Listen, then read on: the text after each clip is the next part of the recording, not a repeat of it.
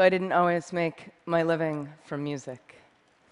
For about the five years after graduating from an upstanding liberal arts university, this was my day job. I was a self employed living statue called the Eight Foot Bride, and I love telling people I did this for a job because everybody always wants to know who are these freaks in real life. Hello. I painted myself white one day, stood on a box, put a hat or a can at my feet, and when someone came by and dropped in money, I handed them a flower and some intense eye contact. And if they didn't take the flower, I threw in a gesture of sadness and longing as they walked away.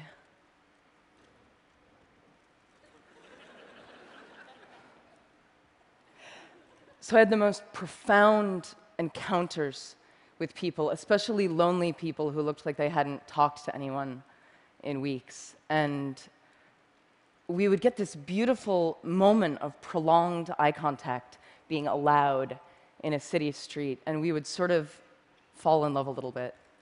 And my eyes would say, Thank you. I see you. And their eyes would say, Nobody ever sees me. Thank you. And I would get harassed. Sometimes people would yell at me from their passing cars, Get a job! and I'd be like, This is my job. Um, but it, it hurt because it made me fear that I was somehow doing something unjob-like and unfair, shameful. I had no idea how perfect a real education I was getting for the music business on this box. And for the economists out there, you may be interested to know I actually made a pretty predictable income, which was shocking to me given I had no regular customers, but pretty much 60 bucks on a Tuesday, 90 bucks on a Friday, it was consistent. And meanwhile, I was touring locally and playing in nightclubs with my band, the Dresden Dolls. This was me on piano, a genius drummer. I wrote the songs. And eventually, we started making enough money that I could quit being a statue. And as we started touring, I really didn't want to lose this sense of direct connection with people because I loved it. So after all of our shows, we would sign autographs and hug fans and hang out and talk to people. And we made an art out of asking people to help us and join us. And I would track down local musicians and artists and they would set up outside of our shows and they would pass the hat and then they would come in and join us on stage. So we had this like rotating smorgasbord of weird random circus guests. And then twitter came along and made things even more magic because i could ask instantly for anything anywhere. So i would need a piano to practice on and an hour later i would be at a fan's house. This is in london people would bring home cooked food to us all over the world backstage and feed us and eat with us. This is in Seattle. Fans who worked in museums and stores and, and, any kind of public space would wave their hands if I would decide to do a last minute spontaneous free gig. This is a library in Auckland. On Saturday, I tweeted for this crate and hat because I did not want to schlep them from the East Coast, and they showed up care of this dude, Chris from Newport Beach, who says hello. I once tweeted, Where in Melbourne can I buy a neti pot? And a nurse from a hospital drove one right at that moment to the cafe I was in. And I bought her a smoothie, and we sat there talking about nursing and death. And I love this kind of random closeness, which is lucky because I do a lot of couch surfing. In mansions where everyone on my crew gets their own room, but there's no wireless, and in punk squats, everyone on the floor in one room with no toilets, but with wireless, clearly making it the better option. My crew once pulled our van up to a really poor Miami neighborhood, and we found out that our couch surfing host for the night was an 18 year old girl still living at home, and her family were all undocumented immigrants from Honduras. And that night, her whole family took the couches and she slept together with her mom so that we could take their beds. And I lay there thinking, these people have so little. Is this fair? And in the morning, her mom taught us how to try to make tortillas and wanted to give me a Bible. And she took me aside and she said to me in her broken English, Your music has helped my daughter so much. Thank you for staying here. We're, we're all so grateful. And I thought, this is fair. This is this. A couple months later, I was in Manhattan and I tweeted for a crash pad. And at midnight, I'm ringing a doorbell on the Lower East Side, and it occurs to me I've never actually done this alone. I've always been with my band or my crew. Is this what stupid people do? is this how stupid people die? And before I can change my mind, the door busts open. She's an artist. He's a financial blogger for Reuters. And they're pouring me a glass of red wine and offering me a bath. And I have had thousands of nights like that and like that. So I couch surf a lot. I also crowd surf a lot. I maintain couch surfing and crowd surfing are basically the same thing. You're falling into the audience and you're trusting each other. I once asked an opening band of mine if they wanted to go out into the crowd and pass the hat to get themselves some extra money, something that I did a lot. And as usual, the band was psyched, but there was this one guy in the band who told me he just couldn't bring himself to go out there. It felt too much like begging to stand there with the hat. And I recognized his fear of, is this fair? And get a job. And meanwhile, my band is becoming bigger and bigger. We sign with a major label. And our music is a cross between punk and cabaret. It's not for everybody. But, well, maybe it's for you. we sign, and our, there's all this hype leading up to our next record. And it comes out, and it sells about 25,000 copies in the first few weeks. And the label considers this a failure. And I was like, 25,000, isn't that a lot? They were like, no, the sales are going down. It's a failure. And they walk off. Right at the same time, I'm signing and hugging after a gig, and a guy comes up to me and hands me a $10 bill. And he says, I'm sorry, I burned your CD from a friend.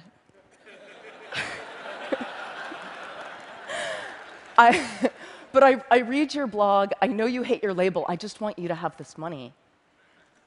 And this starts happening all the time. I become the hat after my own gigs, but I have to physically stand there and take the help from people. And unlike the guy in the opening band, I've actually had a lot of practice standing there. Thank you. And this is the moment I decide I'm just going to give away my music for free online whenever possible. So it's like Metallica over here, Napster, bad. Amanda Palmer over here. And I'm going to encourage torrenting, downloading, sharing, but I'm going to ask for help because I saw it work on the street. So I fought my way off my label, and for my next project with my new band, the Grand Theft Orchestra, I turned to crowdfunding. And I fell into those thousands of connections that I'd made, and I asked my crowd to catch me. And the goal was $100,000. My fans backed me at nearly 1.2 million, which was the biggest music crowdfunding project to date.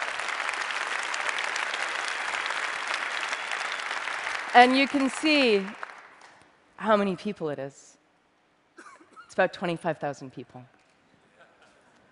And the media asked, Amanda, the music business is tanking and you encourage piracy. How do you make all these people pay for music? And the real answer is, I didn't make them. I asked them. And through the very act of asking people, I'd connected with them. And when you connect with them, people want to help you.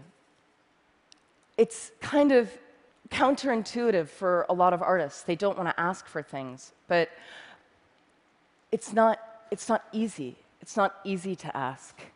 And a lot of artists have a problem with this. Asking makes you vulnerable. And I got a lot of criticism online after my Kickstarter went big for continuing my crazy crowdsourcing practices, specifically for asking musicians who were fans if they wanted to join us on stage for a few songs in exchange for love and tickets and beer. And this was a doctored image that went up of me on a website. And this hurt in a really familiar way. And people saying you're not allowed anymore to ask for that kind of help really reminded me of the people in their cars yelling, Get a job.